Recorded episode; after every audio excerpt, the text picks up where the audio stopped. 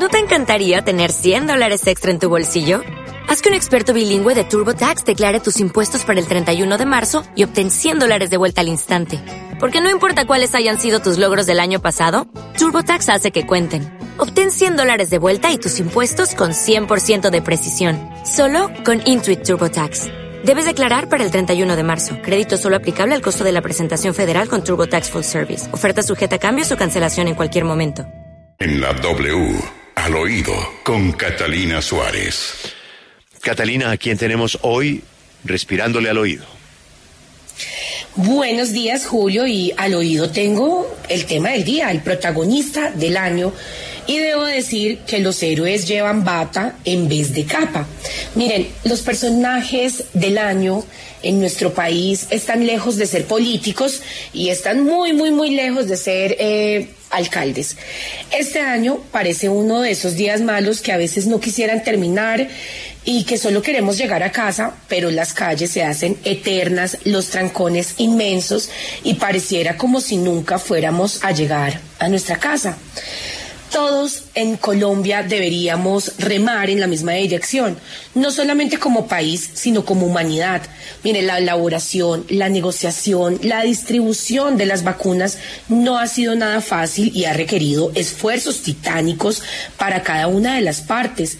Mil aciertos y mil inconvenientes se han presentado ante una situación inédita. De hecho, en Colombia ha sido de los mejores países en el manejo de la pandemia y de la vacunación.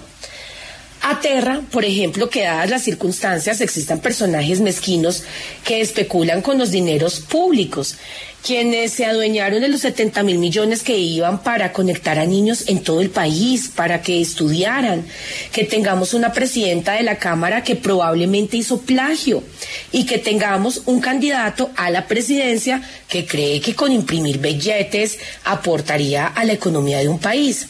Igualmente, el hecho de que la polarización política lleve a algunos personajes a lanzar comentarios tan, mejor dicho, tan exagerados como los que dicen que los que votarán por algún político, por alguna coalición, no deberían estar salvados del COVID, como si estar en una unidad de cuidado intensivo dependiera de nuestro voto o de nuestras inclinaciones políticas. Para mí, los personajes del año, eh, hoy acá en el oído, llevan bata en vez de capa.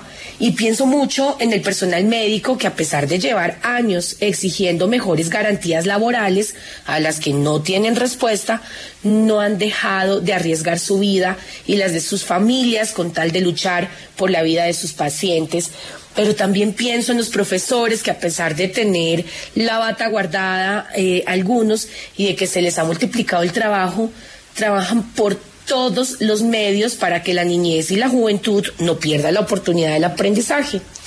Y para cerrar, al mismo tiempo acá en el oído decimos que también pensamos en toda aquella persona que nunca se dio el lujo de cerrar y volver a abrir su negocio, en los emprendedores y a los que esa palabra de reactivación no es un adorno, sino una obligación vital.